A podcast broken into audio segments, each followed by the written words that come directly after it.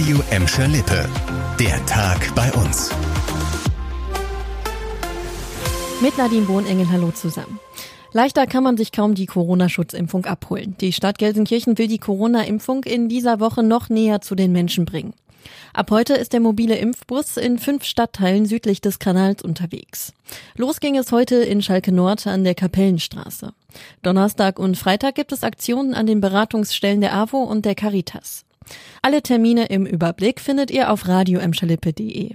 Verimpft wird bei den Aktionen in dieser Woche der Impfstoff von Johnson Johnson. Damit gibt es schon nach einer Dosis den Schutz gegen das Coronavirus. Die Stadt Gelsenkirchen bittet alle Ungeimpften, die Angebote wahrzunehmen. Auch sieben Wochen nach der Flutkatastrophe in NRW und Rheinland-Pfalz ist kein Ende der Aufräum- und Aufbauarbeiten in Sicht. Und immer noch packen Leute auch aus Gladbeck, Bottrop und Gelsenkirchen mit an, schließen sich in Hilfsorganisationen zusammen. Weil die Stromversorgung in vielen Orten immer noch nicht wiederhergestellt sei, hat zum Beispiel Achim Petersen von der Gladbecker Fluthilfe die Aktion Licht ins Ahrtal bringen ins Leben gerufen.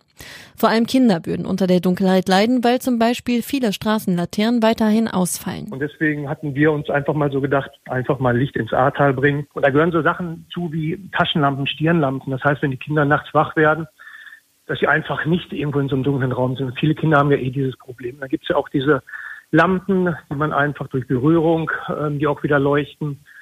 Und ähm, ja, das ist eigentlich so der Hintergrund, die Idee gewesen, dass man da den Kindern auch so ein kleines bisschen helfen kann. Die Gladbecker Fluthilfe und die Bottropper Task Force sind jedes Wochenende in den betroffenen Gebieten unterwegs. Alle weiteren Infos dazu findet ihr auf radioemschalippe.de.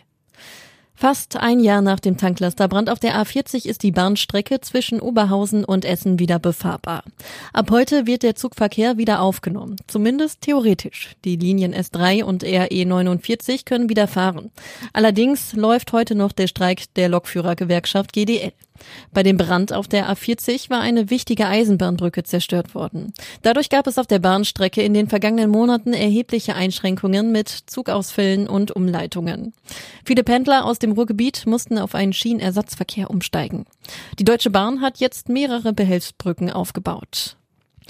Die Zoom-Erlebniswelt in Gelsenkirchen und der Kirchhellner Moviepark gehören zu den familienfreundlichsten Unternehmen in Deutschland. Zu diesem Ergebnis kommt eine Umfrage der Analyseagentur Service Value zusammen mit der Goethe-Universität Frankfurt.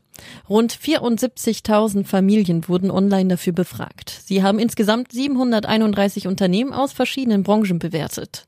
Die Zoom-Erlebniswelt landet dabei auf Platz zwei hinter dem Erlebnis zu Hannover. Der Moviepark landet auf Platz vier. Die Familien mussten zum Beispiel bewerten, wie kinderfreundlich die Mitarbeiter der Unternehmen sind, welche Angebote es dort für Familien gibt oder wie gut das Preis-Leistungs-Verhältnis ist. Das war der Tag bei uns im Radio und als Podcast. Aktuelle Nachrichten aus Gladbeck, Bottrop und Gelsenkirchen findet ihr jederzeit auf radio und in unserer App.